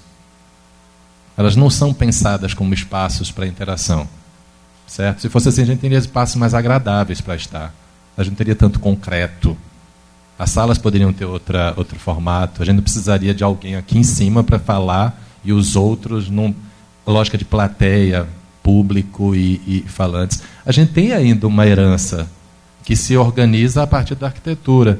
E a gente precisa desconstruir isso nas formas possíveis. Algumas vezes a gente fala, ok, Vamos tentar fazer diferente, mesmo mantendo a estrutura física. Às vezes a gente pode mudar a estrutura física, mas o que eu queria destacar para vocês é que a, a, a, formação nossa, a formação acadêmica, ela não é encontros, não é promotora de encontros. Ela não é, ela não se propõe a ser articuladora. Então eu acho muito legal quando alguém no primeiro período está chegando no curso e já está preocupado com os intercâmbios, já está preocupado com os grupos de pesquisa. Eu conversava ontem com uma estudante que saiu do curso de medicina, a filha da Andréa, que eu tive na banca ontem, orientando da, da Lu. É, e a, André, a filha da, da Andréa disse que estava fazendo medicina no curso de universidade privada, porque ela não teve possibilidade de ir para uma universidade é, pública. Na universidade privada, o curso de medicina, a maioria das pessoas tinha muito mais dinheiro que ela, não sei o que, aquela história toda, mas ela falando da, da dor que era conviver num curso onde em um ano teve 10 suicídios. Dez suicídios. Todos dez de homens. A linha argumentativa que sustenta a justificativa do suicídio é toda baseada na ideia de que a honra dessas pessoas estava ameaçada porque podia ser que eles não conseguissem terminar o curso, porque eles tinham é, reprovado numa disciplina, e como é que a família ia dizer, como é que eles iam dizer isso para a família. E aí a universidade faz o quê? Ah, desculpa, fatalidade. Como ela disse, nem flores foram levar, foram levar a presença, totalmente dispensável numa situação como essa, inclusive. Então, assim, o que, é que a universidade está produzindo? Só que eu disse para ela, ela está vindo para cá, para o curso de Direito. Eu disse, olha, se prepara. Porque eu não imagino, pelo curso de Direito que eu conheço, eles começam a ficar mais interessantes mais para o final, mas, em geral, no começo dos cursos, é a necessidade da disciplinarização. E esse é um problema né, das nossas formações. Você está se formando no curso de direito, você precisa ser disciplinarizado, quase como os quartéis fazem, organizando corpos e tal. E eu disse para ela: olha, já vai burlando os caminhos, já vai tentando grupo de pesquisa, já vai tentando descobrir coisas, porque a formação quem faz é você. Ali o espaço é a possibilidade de pessoas que já passaram pela situação que você passou, tem algumas informações que talvez você não tenha, e que podem compartilhar contigo modos de produzir conhecimento, mas é você que faz a sua formação. Então, nesse sentido, eu gosto de pensar nessas estratégias que vão burlando. Porque não adianta pensar que a universidade será institucionalmente diferente, porque aí, se a gente for ler Foucault na sua proposta mais crítica, ele diz onde há poder, há resistência. E eu não imagino que ele está dizendo que a resistência é instituída. A, existência ela é instituinte, ela tem que ser mobilizadora. Então, quanto mais opressor um sistema, mais possibilidades, inclusive, de construção de respostas criativas. Então, não esperemos, nem do Estado, nem da universidade, nem das grandes instituições, as mudanças que a gente precisa produzir. A gente deve cutucar esses sistemas, mas reconhecer que, historicamente, eles estão marcados por aquela narrativa que eu estava fazendo no início, que é uma narrativa atualizada de histórias recorrentes. Nossa, a nossa universidade brasileira é construída a partir dessas marcações colonialistas, escravocratas, centradas em corpos masculinos brancos, de classe alta. Então, não são mais esses corpos só os corpos que circulam na universidade. Então vamos transformar, a partir das nossas experiências, esse espaço que supostamente, supostamente não, que foi construído a partir de uma outra perspectiva, mais competitiva, e transformá-lo de fato, de fato em um espaço solidário. É, eu brinco assim, a universidade, principalmente na pós-graduação, mas na graduação isso se repete, transformar a possibilidade de transformar algo que propõe propõe-se ser solitário em algo solidário. Que a gente possa fazer isso no nosso cotidiano. E aí eu só vejo um caminho falando. Só que aí, para finalizar, assim, e para continuar, na verdade, a psicologia está acostumada muito a escutar, né? Aí a gente fica o tempo inteiro investindo, temos que escutar. Sociologia e antropologia, não, temos que falar. E aí eu acho que a psicologia vai ter que começar a falar. E a falar a partir das suas experiências. A falar a partir dos seus desafios. E a se posicionar politicamente. Nas micropolíticas, mas também nessa forma de organização social que produzem vidas e mortes, como a de Marisa, de Marielle e de tantos outros nós aqui. É, eu quero entrar na conversa também, Benê. É, muitos aqui são meus alunos, eu sou Luciana, professora no curso. É, quero agradecer por sua fala sempre muito instigante, é sempre uma alegria te ouvir. É, mas eu queria tomar um ponto da sua fala, uma ilustração de Ângela, não o que ela trouxe, mas conhecendo Ângela, quero trazer Ângela como minha ídola, assim, adoro a postura dela. E a fala da Paula, assim, na sua fala você inicia propondo uma posição dialógica. Eu quero dialogar, eu quero quero ter a chance de falar e ouvir, nem sempre posições convergentes, por vezes dissonâncias. É, Ângela, constantemente, eu tenho o privilégio de sempre, Cadu, arrumar o horário de um jeito que eu encontro Ângela, na sala de professores, em diálogos aquecidíssimos com os colegas do direito, em posturas altamente conservadoras, eu fico olhando para aquilo, dizendo como ela consegue como ela consegue convocar o diálogo e produzir um diálogo. Por vezes eu fico acompanhando tudo, meio estatelada, sem entender que aquilo é um diálogo, são dois monólogos. E quando eu ouço Paula trazendo tão lindamente essa desconfiança de si mesma, numa, numa, num olhar retrospectivo para o espelho, né? eu não sou mais aquela posição, mas será que em vez de rechaçar aquilo que eu fui, eu poderia acolher o que eu fui e produzir outras, outras interferências? Eu fico perguntando se, ao é, defender constantemente pela via da psicologia social, que a gente faz isso, faz essa convocatória, vamos nos posicionar, se a gente não cria também essa experiência de nós eles, de que você falava no meio da sua fala, que no fim das contas produz intolerância ou produz é, monólogos em situação conversacional.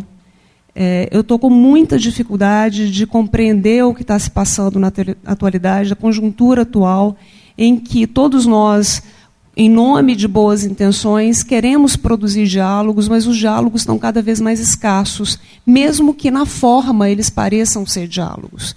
Acabei de acompanhar uma tese de doutorado da Karine Duarte, foi me orientando esteve lá na UAB também com o Lupe, e a intenção dela era discutir, ela produziu uma tese para discutir a emergência do sujeito odioso.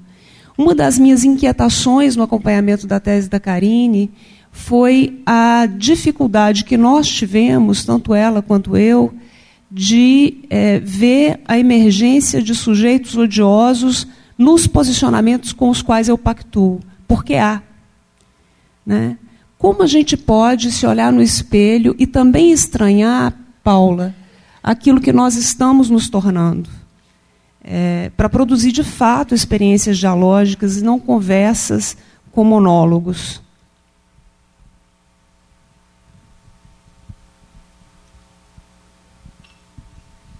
Mas alguém quer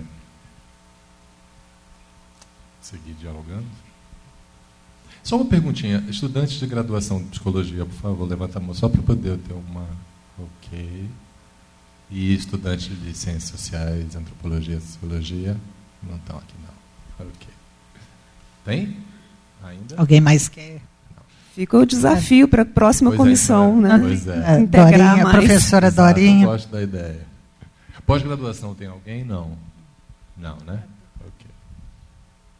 Quem não é estudante da psicologia? Levante a mão. Que não é estudante. É os meus da, os, da, os colaboradores da aqui da, da comunicação. Ok. que sem eles a gente não, só comunicar que tudo isso está sendo gravado, está sendo ao vivo pelo Facebook e vai para o YouTube, tá, gente? Então, Comunicação. É... Pode, é, pode falar. É, só para continuar, meu nome é Dorinha, sou professora, dentre outras disciplinas, Psicologia, Direitos Humanos e Inclusão. É, essa disciplina é oferecida no décimo período, o que não significa que a gente não discute questões ao longo é, da caminhada. Né?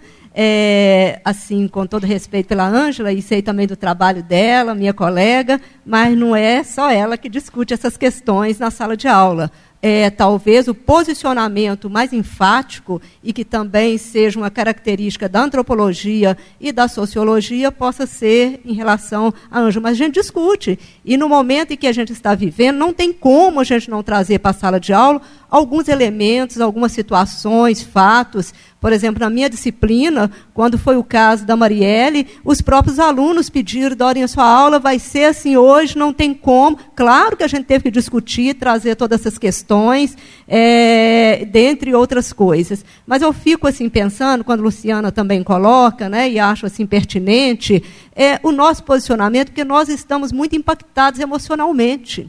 Então, assim, quando eu, na minha casa, eu estava lá lendo o livro, e eu ouço foguetes, e eu ouço é, buzinaço, e a, a, Elizabeth, nossa colega, fala, e na minha, no, minha, no meu bairro ainda teve panelaço, né, pela prisão do nosso ex-presidente, e não estou aqui para defendê-lo e nem nada, aquilo ali me deu uma irritação tão grande que eu tive que analisar e ver também essa minha postura, né? qual que é o meu posicionamento. Enquanto, então, quando você fala sobre a questão do diálogo, eu vejo que é assim, uma tarefa dificílima nesse momento que nós temos, quando você fala nos posicionar. Tem que ter partido, deixar de ter partido, mas um posicionamento. Essa conciliação de dialogar e não ser apenas monólogo na conversação, como Luciana coloca, eu acho que é tarefa dificílima. E um outro ponto também que você colocou é a questão da banalização da injustiça a gente começa a pensar o seguinte, oh, gente, é isso mesmo, né? Nós viemos uma trajetória histórica de negros, de pessoas faveladas, de serem discriminadas, de serem é, maltratadas. É como se isso não tivesse solução e eu não tivesse forças para reagir. Então a gente começa a achar ruim, mas essa indignação parece que não tem efeito. Agora, vejam a luz. Na universidade é o espaço, sim, que a gente pode tratar de questões, que na minha disciplina, na disciplina do outro, nas pesquisas, nós podemos trabalhar. Nós trabalhamos com a diversidade. Então, alunos que pensam de uma forma e eu que penso do outro, se a gente der conta. Agora, o desafio é em sala de aula, nas pesquisas, no exercício da psicologia, nas redes sociais, a gente dê conta desse, dessa análise. Quando você fala o seguinte, né, eu vou postar alguma coisa, mas nesse momento eu vou me recolher um pouco. Às vezes eu tenho dificuldade para isso, porque a agressividade do outro me leva também a ser agressivo Olha como é que a gente se vê envolvido nisso. E eu tenho que me policiar e falar assim: peraí, você também não está agredindo o outro quando você não dá conta. Então, assim, tem algumas discussões muito bacanas e tem algumas discussões muito respeitosas, mas eu acho que é um momento em que a gente está extremamente impactados emocionalmente. Né? E é preciso que a gente pense a respeito disso. É, dá um, um pouco espaço para para as afetações, né? Porque a gente não tá, a elaboração racional não permite a elaboração da afetação. E aí muitas vezes eu acho que é isso que você está colocando, que a gente precisa dar esse tempinho para a gente. Né? É, eu estava pensando aqui que comentar, porque de fato assim eu, com, eu compartilho com vocês das colocações de vocês, ou seja, a, parece que o cerne da nossa das controvérsias que a gente tem vivenciado hoje em dia tem a ver com essa relação com o outro. Na psicologia social a gente chama isso de alteridade. E por muito tempo esse foi um objeto importante, rico para a gente pensar e que mais recentemente ele meio que foi sendo abandonado. E eu acho que a gente precisa recuperar alguns desses, dessas, algumas dessas produções. Como eu fui buscar lá a Jurandi, que foi uma pessoa que ajudou muito a minha formação e a formação de uma geração de psicólogos, psicanalistas, psicólogos sociais, cientistas sociais, cientistas políticos que pensava a partir das provocações dele. Uh, acho importante que a gente faça isso. Acho importante a gente recuperar textos da psicologia social. Uh, o próprio Adorno, quando fala de personalidade autoritária, que é um conceito foi útil muito para pensar um determinado momento político, que está muito semelhante ao que a gente está vivenciando agora. O Arthur Perucci, que é um sociólogo lá da Universidade Federal de Pernambuco, ele tem falado muito sobre personalidade autoritária e sobre fascismo. E ele define exatamente o fascismo, a partir de alguns autores, como sendo assim, o primeiro passo do fascismo é afirmar a diferença, somos diferentes. E no segundo momento é anular o diferente. E ele diz isso para pensar fascismo não como uma posição de direita. Ele fala fascismo como uma posição política, que pode inclusive estar na esquerda. A anulação do outro, pensar que o outro não é necessário discuta, não é, não é, não é necessário diálogo, desconsiderar esse outro. E aí, pensando na história da constituição da população brasileira, dos, de nos constituímos como brasileiros, a gente tem que reconhecer que tem uma forma de fascismo que foi instituída nesse país que criou a ideia de nós e outros, e esses outros como aqueles que são quase humanos. Desde o início essa construção, e ela persiste ainda de outras formas. Quando eu fiz a referência aqui de uma população que nasce como africano, se transforma em escravo, depois se torna presidiário, empregada doméstica, flanelinha de, de rua, guardadores de carro e tudo mais, não é à toa. Eu aprendi isso aqui, em Minas. Porque na minha formação isso não foi uma questão colocada. Eu falo da minha formação ensino fundamental, ensino médio. Essas não eram questões no interior da Bahia, onde eu nasci. Não eram questões que faziam sentido para a gente. Eu costumo dizer assim, que eu aprendi a escrever kiwi antes de escrever umbu. Umbu era uma fruta que eu consumia e o kiwi eu nunca tinha visto na vida, mas eu sabia escrever.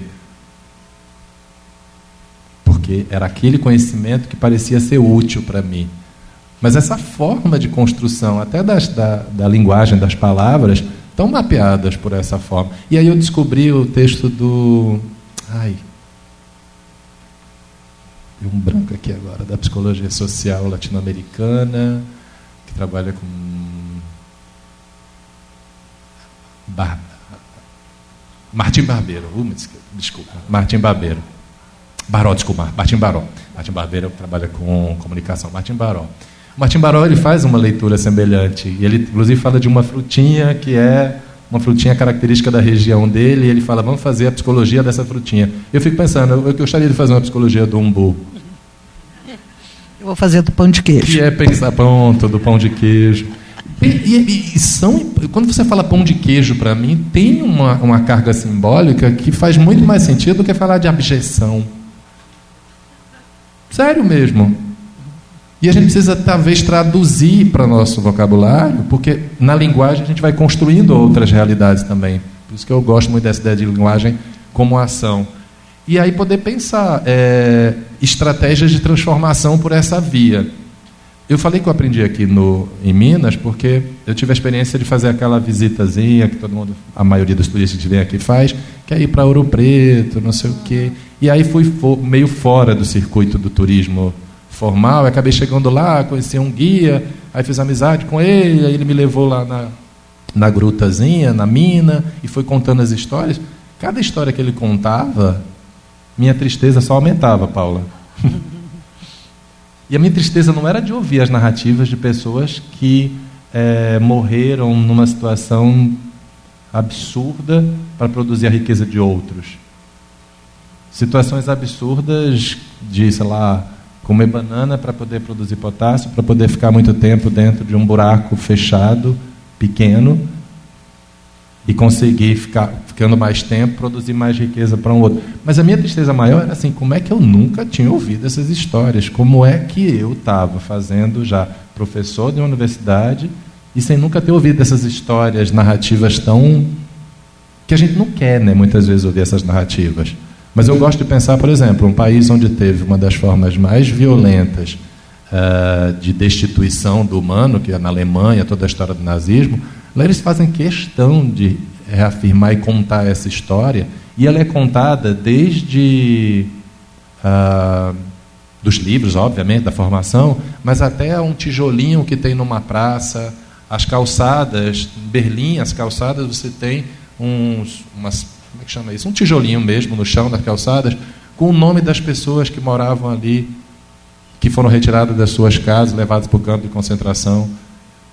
E aí eu vou no campo de concentração com muito pesar, muita dificuldade, sempre resisti. Fui agora ano passado, já tinha ido na Europa várias vezes, mas nunca tinha ido no campo de concentração. E chego lá e, e identifico que não foram só judeus que foram homossexuais, que a gente já está o tempo inteiro, mas me chamou muita atenção, eram alemães que apoiavam essas pessoas que tentaram defender, que esconderam. Essa população também foi torturada, essa população também foi levada para os campos de concentração. Isso me chamou a atenção. Assim, é, é, é, é, não adianta só você fazer parte do, do, grupo, você apoiar muitas vezes é uma forma também de, de constituir. E eu gosto de pensar que a gente, quando se confunde, a gente se produz também na transformação. Então, se confundir psicólogo com cientista social, se confundir ativista com pesquisador, se confundir LGBT com heterossexual. Ontem a gente estava na banca da André, e a André uh, ela trabalha com travestis transexuais, e alguém estava comentando na banca que ela foi confundida com uma travesti. Eu falei, que bom, porque aí faz com que a gente pensemos não que ela tem traços de travesti, mas é que nós todos somos partes de uma construção humana e que não há necessariamente diferenciação. A gente que produz as diferenciações para construir sujeitos e enclausurá-los. Então acho que essa coisa do fascismo, a gente pensar o fascismo e os fascismos, microfascismos que a gente produz, quando a gente não quer escutar, quando a gente principalmente não quer se posicionar com receio de ofender o outro. Eu acho que esse talvez seja o mais difícil. E aí a gente evita o diálogo. Por que não? Porque eu não quero ofender. A gente sai dos espaços, a gente evita os espaços para não ofender. Não é fácil, óbvio. Sei vocês, mas eu já saí umas três vezes do grupo da família do WhatsApp. Ah, Eu primeiro consegui botar uma pessoa para fora, fiquei muito feliz. É, mas depois eu não consegui, eu sucumbi. E daqui a pouco eu volto novamente. Eu acho que a gente tem que se dar um tempinho, mas não nessa coisa, resolver, está tudo resolvido. Não! Vamos lá, porque eu acho que talvez o maior incômodo meu é que eu identifico nele coisas que são minhas. Porque nós não fomos socializados numa outra sociedade, a gente foi socializado numa sociedade que é machista, heteropatriarcal, racista. Então, a nossa pedagogia foi construída nessa direção. Quando a gente escuta do outro uma frase, uma expressão, uma opinião que a gente não concorda, certamente faz parte de coisas que nós aprendemos também. E aí, às vezes, tem que ter paciência. Paciência precisa de tempo. Agora, obviamente, uh, o posicionamento, e aí eu acho que é essa questão, é, imprime também diferenciações. E aí eu acho que é essa é um, uma dificuldade que a gente muitas vezes tem, é na reação do outro em relação às nossas posições. É se comprometer com o outro, né? Prometer junto, é. comprometer. Enfim. Eu acho que isso que é o mais difícil, é quando as pessoas, você se posiciona, aí você mostra a sua cara, aí dá a cara a tapa. E aí é difícil sustentar essa posição, sabe? Essa posição de que eu penso assim, pode ser diferente de você. Gente, eu estou olhando aqui nosso tempo, já são 10 e 10. Eu vou terminar aqui com o Rubens, o professor Rubens falando, porque nós já estamos e temos as 10 e meia continuação né, dos, do, das mesas. Então, faz favor.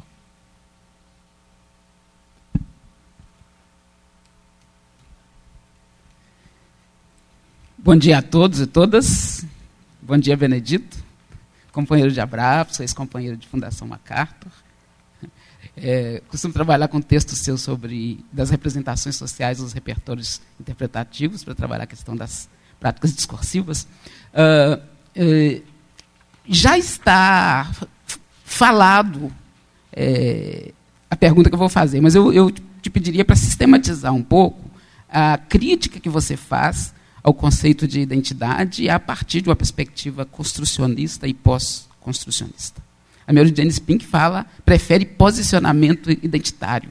Queria que você compartilhasse com a gente. Identidade é um conceito que a gente trabalha em psicologia social. Eu sou professor de psicologia social no terceiro período e que atravessa nosso curso, né? É, é,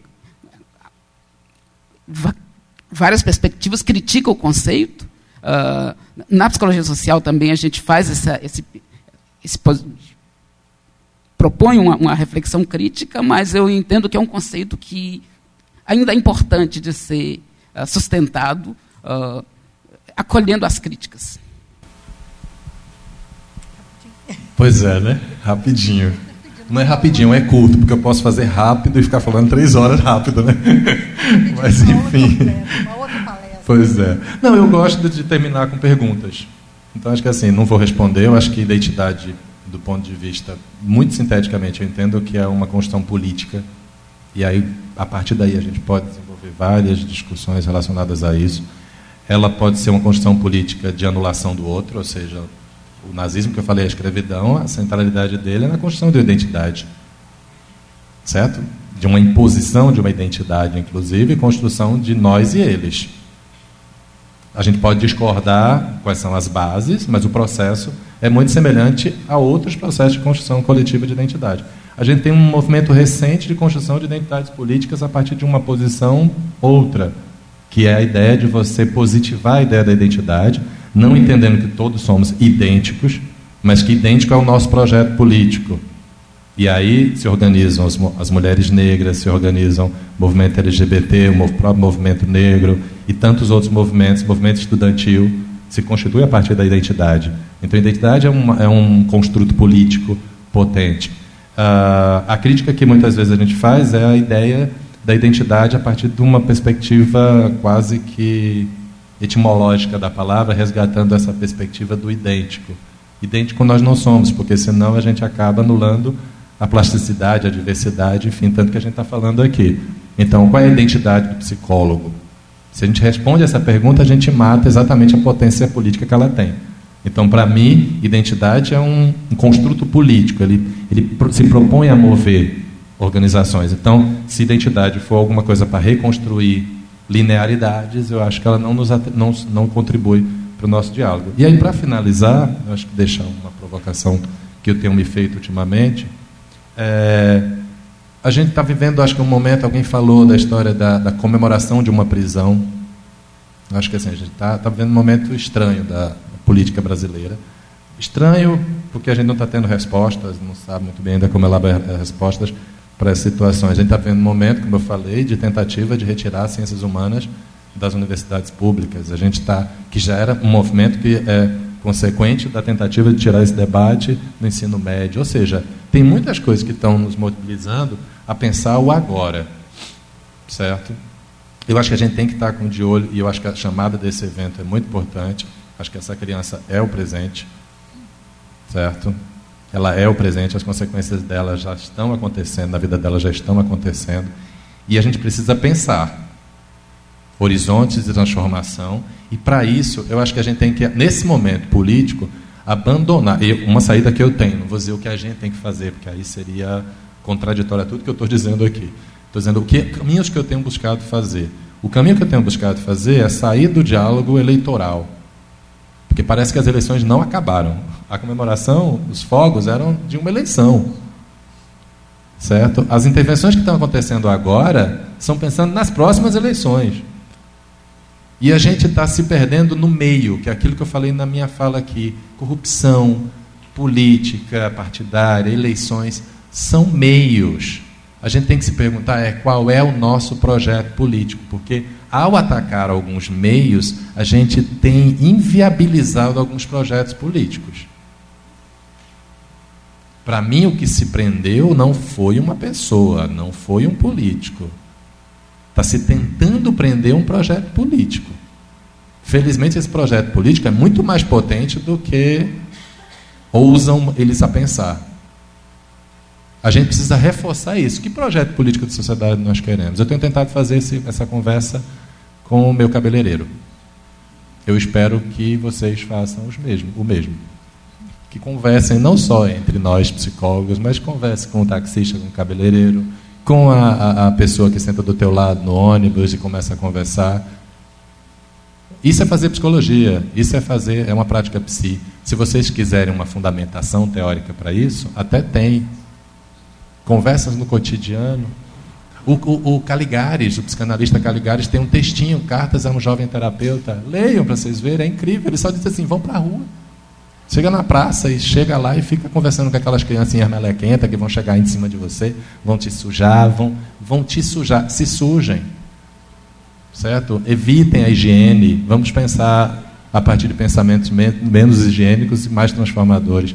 Mas a pergunta é essa, assim, é, antes de qualquer coisa, é qual é o projeto político? E projeto não é operacionalizável de uma única forma. A gente pode operacionalizar de várias formas. E não é à toa que eu acho que vocês têm visto nesse momento pessoas de partidos diferentes, de projetos práticos de fazer política diferente, que se unem em função de algumas aproximações em relação a esse projeto político. O projeto político transformador, para mim, ele passa por desconstruir formas de opressão. Eu não consigo ver um projeto político que não tenha isso, mas esse é a, o elemento que, para mim, tem me motivado a continuar aceitando convites como esse para vir para cá, que eu termino novamente agradecendo, e pensando que outras possibilidades possam surgir e que a gente utilize os meios diversos que a gente tem, a universidade, a política a partidária, as eleições, mas a gente utiliza a nossa vida cotidiana como espaço de transformação micropolítica, que ele não é tão micro assim quanto parece ser. É isso, obrigado. Eu que agradeço.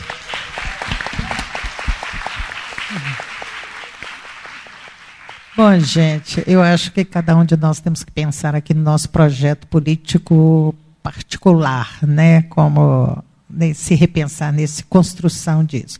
Bom, nós agradecemos então né, o professor Benedito Bedrado né, por compartilhar suas ideias e disponibilidade para estar conosco. E antes de encerrar, gostaria de informar que na quinta-feira todos os alunos receberão um link de avaliação via e-mail e pedimos que o preencha e nos envie, que ele que nos faz né, crescer. Bom, desejando então um bom encontro a todos nós, após o intervalo daremos continuidade à apresentação dos trabalhos, com, trabalhos conforme a programação. Tchau, tchau. Essa foi uma produção do Lab SG para a Rádio Online PUC Minas. Ouça mais em fca.pucminas.br barra rádio.